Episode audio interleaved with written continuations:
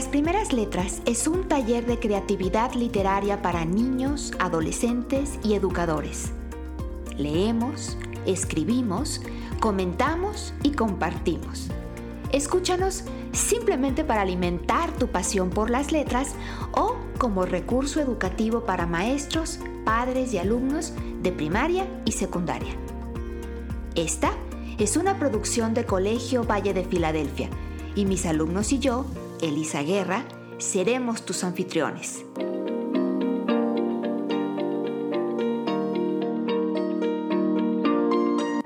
¿Ya estás listo? Comenzamos.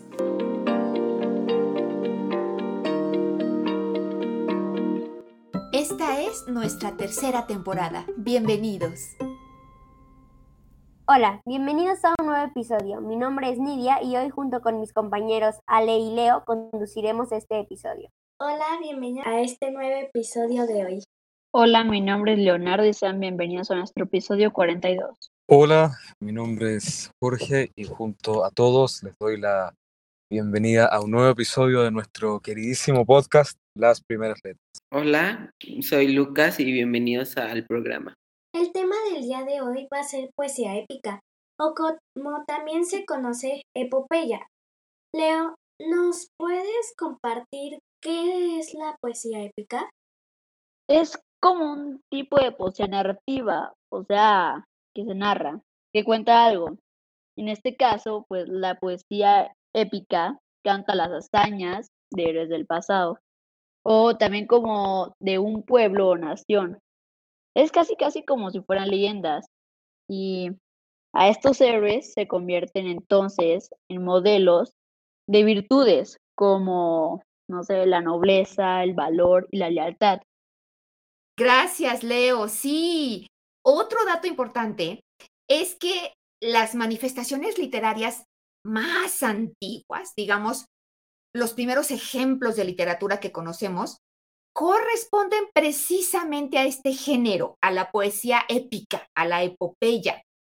Y bueno, pues tiene su origen desde hace miles de años, ¿no? Ahora, ¿alguien quiere leernos un pedacito de alguna epopeya, un, fragmento, por supuesto, un, un, ejemplo de lo que estamos hablando? Sí, Lucas. Yo les leeré un fragmento de los 100.000 versos dobles que tiene Mahabharata del el poema épico más largo jamás escrito. El mar de aguas profundas, con su gran poblado, poblado de peces y de ballenas, de tiburones, de animales innumerables y de variadas formas, el mar cuyo clamor asusta, infranqueable por sus remolinos profundos, que llevan el miedo al corazón de las criaturas. El mar, removiéndose en mm. sus orillas por la acción vigorosa eh, del viento, encrepándose por el furor de su agitación, acercándose, retirándose y removiendo sus innumerables ondas. El mar lleno de ondas que se hinchan cuando la luna crece, la mina más rica de pedrería. Gracias, Lucas, por compartir estas hermosas palabras. Al principio me asusté un poquito porque dijiste que ibas a leer los 100 mil versos dobles y dije yo, oh cielos, no nos va a alcanzar el tiempo del podcast, pero no, era un fragmento, por supuesto. Bueno, quisiera escuchar algunas reacciones de tus compañeros sobre lo que acabas de leer, pero antes, ¿quién nos dice, si saben, qué significa y de dónde viene la palabra Mahabharata, el nombre de este poema que quién sabe si estemos pronunciando bien. Pero, ¿a qué le suena? ¿De dónde vendrá? El Mahabharata es un texto épico de la India que está escrito en sánscrito. La palabra viene de Maha, gran guerra, y Bharata se refiere a los clanes Bharatas. Bharata era el antiguo nombre de la India, en hindi. Entonces, Mahabharata podría traducirse como la Gran Guerra de la India. Me sorprendió que el texto que leyó Lucas fuera un poema que describe al mar. Yo me imaginaba que hablaba de guerra por el origen de la palabra. Seguro que no todo el tiempo habla del mar este poema, ¿no? Y bueno, menos siendo tan largo. Yo siento que aquí está como que poniendo el contexto para algo que va a pasar, describiendo, digamos, la escena. Es, es sí un, un poema muy lindo y la verdad yo tengo mucha curiosidad por saber, eh, preguntarles a los productores de, este programa, que como ustedes eh, saben, en esta ocasión fueron Nidia, Leonardo y Ale. Yo quiero preguntarles, ¿quién de ustedes fue el que eligió este fragmento? ¿Quién eligió este fragmento y por qué lo eligieron? Pues yo elegí este poema porque pues a mí me gusta mucho hablar del mar y pues y pues como yo, yo escribí este poema como basándome, o sea, explicando como de una forma cómo es el mar, describiéndolo y pues con algunas palabras. Ok, digamos que elegiste, no tanto escribiste, sino elegiste esta parte del, del poema, eh, pues porque te gustó, por, porque te gusta el mar y porque fue una parte, seguramente no lo leíste todo, ¿no? Pero de lo que, de la parte que leíste, quizá fue la parte que más, que más te llamó. Bueno, creo que por ahí tenemos más datos interesantes, ¿no? Sobre este largo poema épico, el Mahabharata. Jorge. Efectivamente, Lisa, hay más datos curiosos sobre esta larga epopeya llamada Mahabharata. Yo te tengo uno muy interesante, pero que es un poco más actual. ¿Sabían todos ustedes, Elisa y nuestros oyentes, que a finales de los años 80 en la India, cada domingo era emitido un capítulo de esta epopeya por televisión nacional y prácticamente se paralizaba todo el país?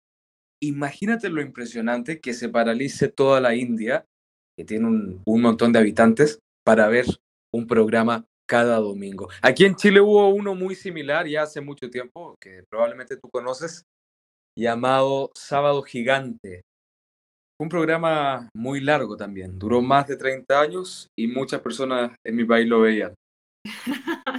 bueno, me parece muy curioso, Jorge, que lo, que lo compares. Claro, eh, eh, en cuanto a audiencia, seguramente que sí, pero a mí lo que me llama mucho la atención de este dato que nos estás compartiendo es que un capítulo del, del Mahabharata, digamos, si es que lo estamos pronunciando bien, quién sabe realmente cómo se pronuncia, pues estamos hablando de literatura clásica, no de un programa de concursos, ¿no? Que pudiera ser muy popular.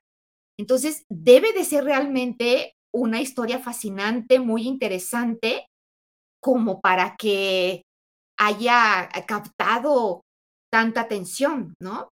Eh, Leo, perdón, tenías levantada la mano, querías decir algo con respecto a esto de que se transmitía eh, cada domingo. pues ya me imagino. Debe haber sido una serie muy larga, me seguro.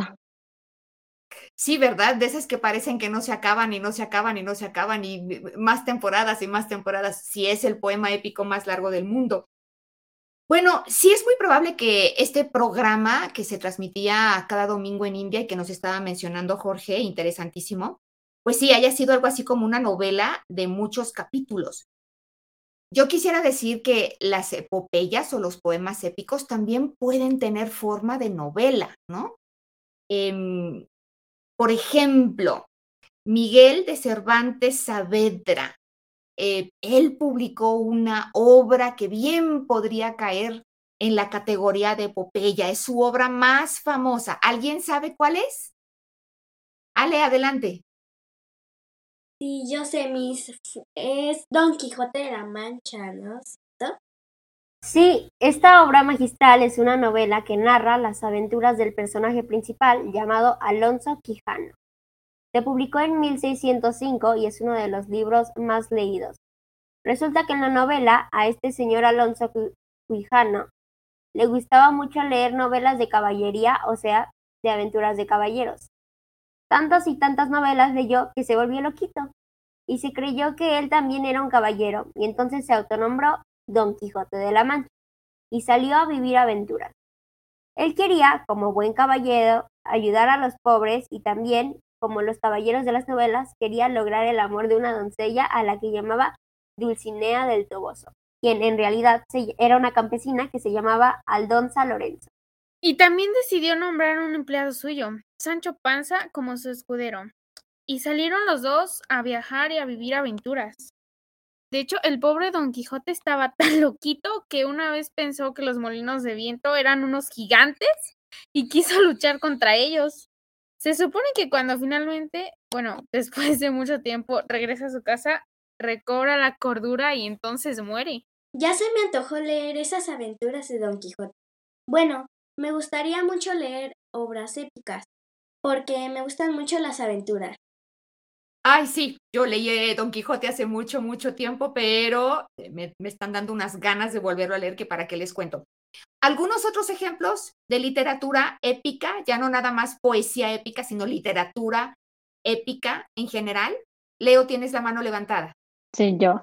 Bueno, pues como a mí me gusta mucho Grecia, yo quiero mencionar al poeta Homero, que es el que fue el más célebre de todos los tiempos, y a dos grandes obras suyas, la Iliada, la Odisea, hace muchos años. Los niños aprendían a leer con estas epopeyas, que son muy antiguas, a que no se saben hace cuántos escribieron. Uy, se me hace que nadie sabe, los veo a todos con cara de what. nadie sabe, Leo, ¿No? ¿tú sabes? Sí, fue, fue hace como tres mil años, por ahí, fue hace tres mil años. Bueno, pues bastante también. Bueno, ¿alguien sabe de alguna otra epopeya? Sí te esfinge. Hay otro poema épico muy famoso, El Cantar del Mío Cid, y que narra la conquista de Valencia, un territorio en España. El Cid se llamaba Rodrigo Díaz de Vivar. Y lo que se me hace muy interesante es que este poema narra algunos sucesos que de verdad sucedieron, que hay evidencia histórica de ellos, pero los mezcla con hechos fantásticos o que no están comprobados. Es parte verdad y parte leyenda. A ver, Nidia, productora, ¿qué nos quieres decir? Que por ese Cid llamaron a mi hermano Rodrigo. ¡Ay, qué bonito! Por ese Cid, justamente. Sí, sí, ya me acordé porque en su cumpleaños le hice un dibujo de un, del Cid campeador. ¡Ay, qué bonito! ¡Qué bonita, qué bonita anécdota! Muchas gracias, Nidia. Oye, y bueno, ¿por qué no nos lees tú misma algún fragmento de este cantar del mío Cid, ya que tiene vínculos con tu familia? Ok, dice. De los sus ojos tan fuertemente llorando, volvía la cabeza, se las quedaba mirando. Vio puertas abiertas, postigos sin candados y las perchas vacías, sin pieles y sin mantos, o sin halcones, o sin azores mudados. Suspiró mío Cid, que se sentía muy preocupado. Habló mío Cid, bien y muy mesurado.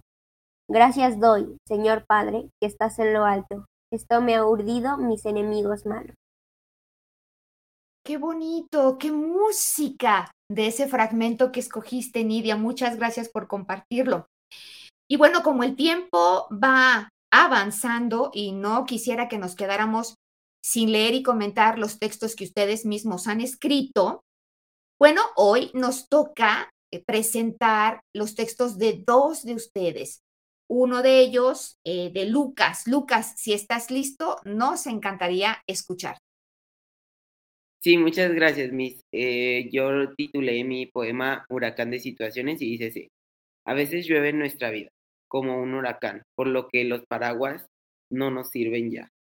¿Por qué no solo tirarlos al suelo? Y comenzamos a bailar. Ok, cortito pero poderoso. A ver, yo quisiera escuchar comentarios. Jorge, ya estás listo, ya te vi. Sí, efectivamente, Lisa, estoy listo para comentar el poema de Lucas y, la verdad estoy de acuerdo contigo. Es corto, pero muy ilustrativo. Mira, te, te voy a dejar esa palabra, ilustrativo. Eh, es un poema que nos dice algo, que nos muestra una situación que viene desde un sentimiento de una persona, porque a veces llueve en nuestra vida como un huracán y bueno, obviamente emplea la, la ejemplificación de una situación determinada fantástica a través de un poema. Claramente nunca llueve en nuestra vida como un huracán, porque nuestra vida no es un lugar donde llueve, pero sí a veces podemos sentirnos frustrados, enojados, tristes, como si estuviera lloviendo en nuestra vida eh, similar a como lo hace un huracán. Por lo que los paraguas no nos sirven ya. Yo creo que es un muy bonito poema, muy corto, muy conciso, que la verdad son de mi gusto de los poemas concisos, y con el que algunos de nuestros oyentes quizás se podrían identificar o fácilmente podrían recordar una situación en la que lo hicieron o podrían haberlo hecho. Gracias, Jorge. Si te esfinge, tú ya estás lista con tu comentario también. Yo lo que percibí fue como que te da esa idea de dejarte llevar, ¿no? Como que la lluvia es algo que pues tú no manipulas, o sea, tú no decides si va a llover o si no va a llover.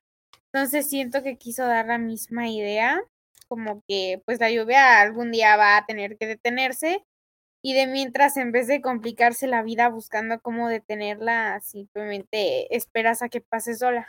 Muchas gracias, si te esfinge. Leo, ya te vi también ahí con la mano levantada. Sí. Bueno, pues a mí lo de lo de a mí se me hace un buen poema que pues explica muy bien algo que, que es muy importante en la vida y que siempre nos pasa a todos, es que pues la vida es como que tiene muchos problemas también. También con este huracán de situaciones, pues tenemos muchas situaciones y como dice, a veces llueven y como dice, por lo, por lo que los paraguas ya no sirven. Yo, a mí eso me sonó como, como si dijera que entonces, o sea, los paraguas, o sea, como nuestras defensas o el, o soportar esas situaciones, pues ya no sirven. Pero cuando dice, ¿por qué no mejor los tiramos al suelo y comenzamos a bailar? Pues como, ¿por qué mejor no te olvidas de esas situaciones ya y mejor ves lo mejor y comienzas a bailar? Porque pues eso soportar las situaciones pues ya no te sirve. Pues mejor vele lo bueno. Exacto, yo creo que esa era la esencia del, del poema. Ahorita a ver qué nos dice Lucas.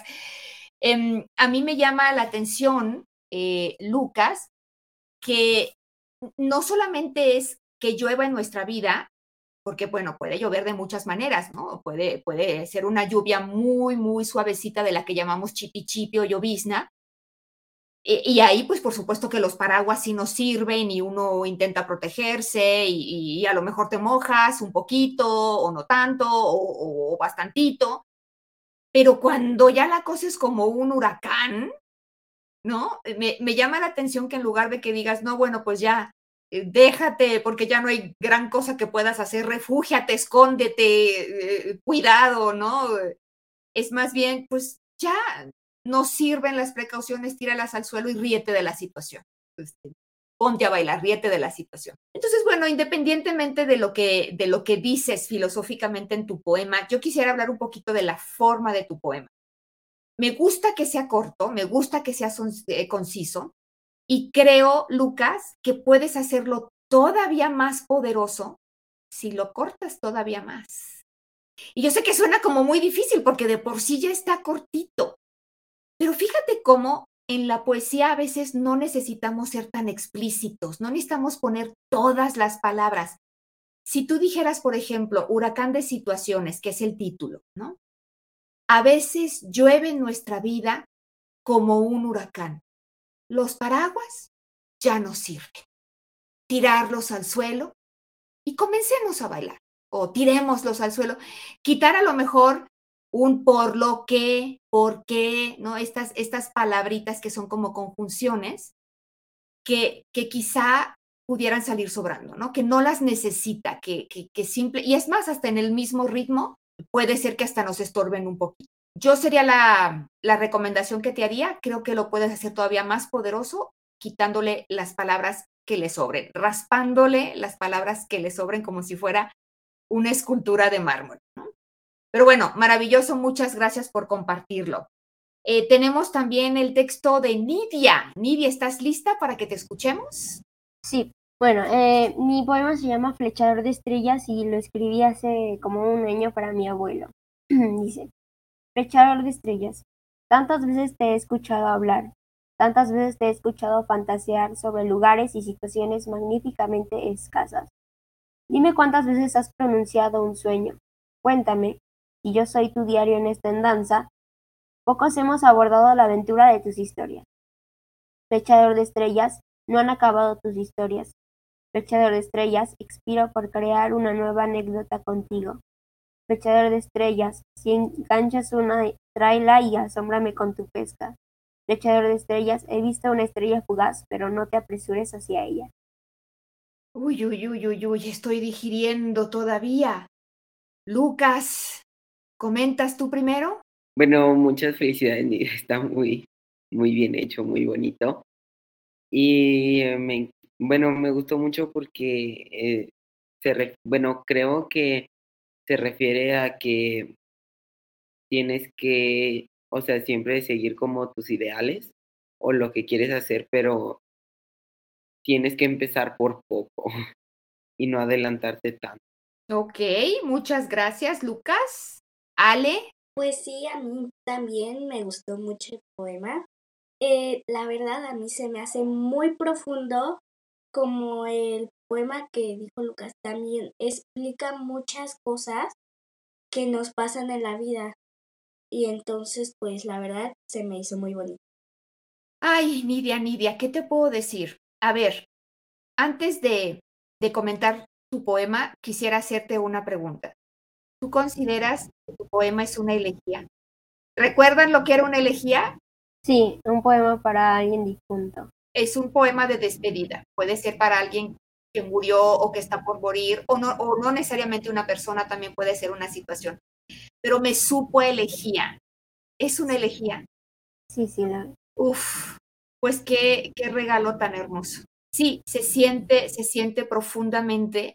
Eh, eh, me, gusta porque tiene un toque de nostalgia, pero al mismo tiempo es un toque brillante como, como esas estrellas que mencionas. Me, me encantó, Nidia. Estoy con la garganta que se me desgaja, ¿no? Eh, recordé cuando, cuando escribimos y cuando hablamos sobre elegías en la temporada pasada y yo les compartí un textito muy pequeñito que había escrito sobre mi abuelito.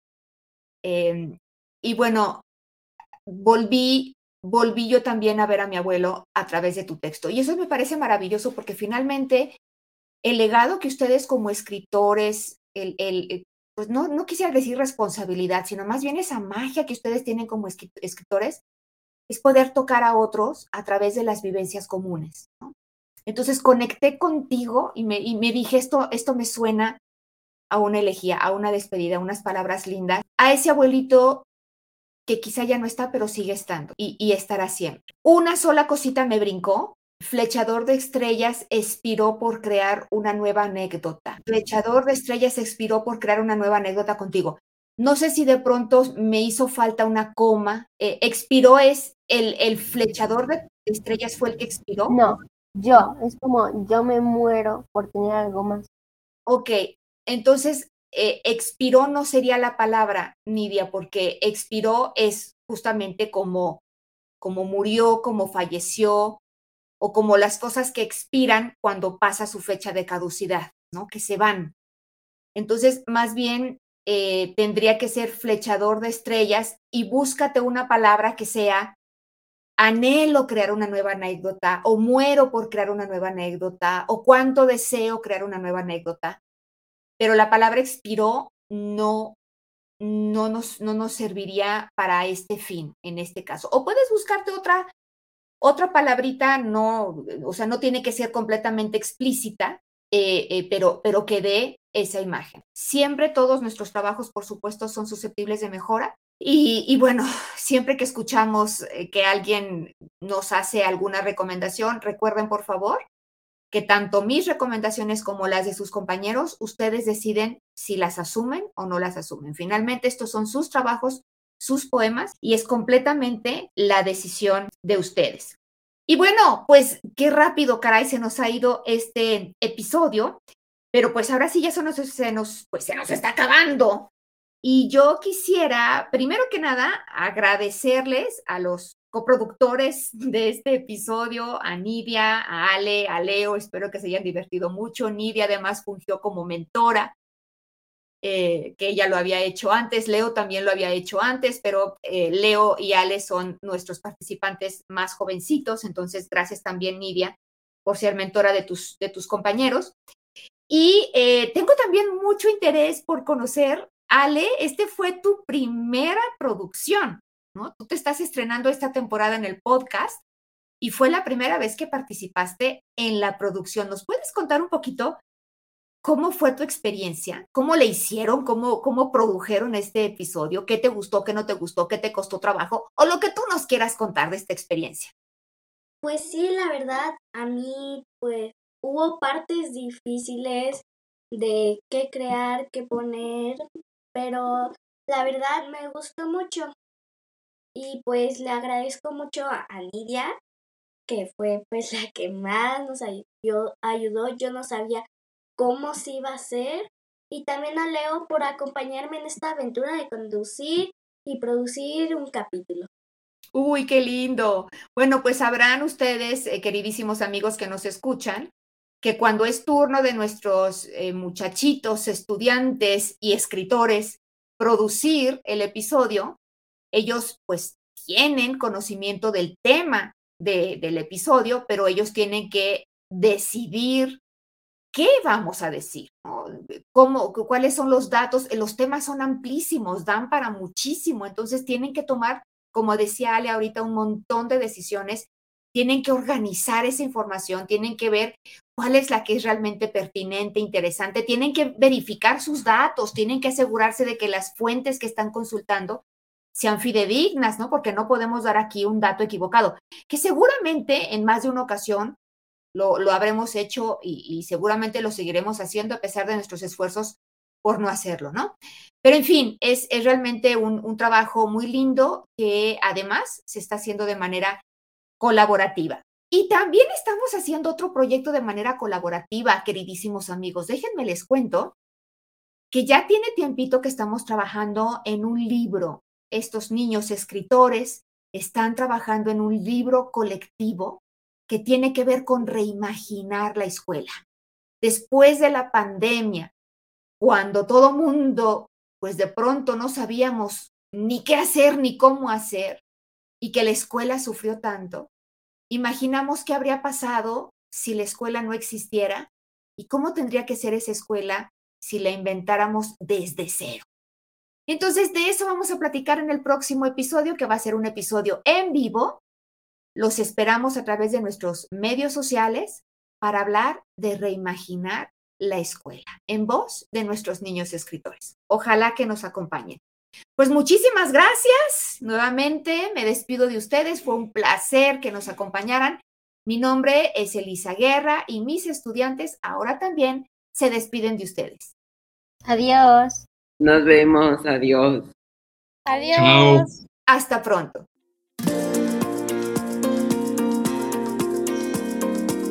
Gracias por haber escuchado este episodio de Las Primeras Letras. En nuestra página web, lasprimerasletras.org, encontrarás planes de clase para cada programa y enlaces a nuestros medios sociales.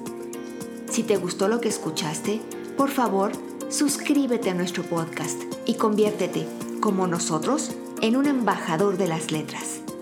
Porque estamos convencidos de que todo niño tiene la semilla de la genialidad. Hasta pronto. Soy tu anfitriona, Elisa Guerra.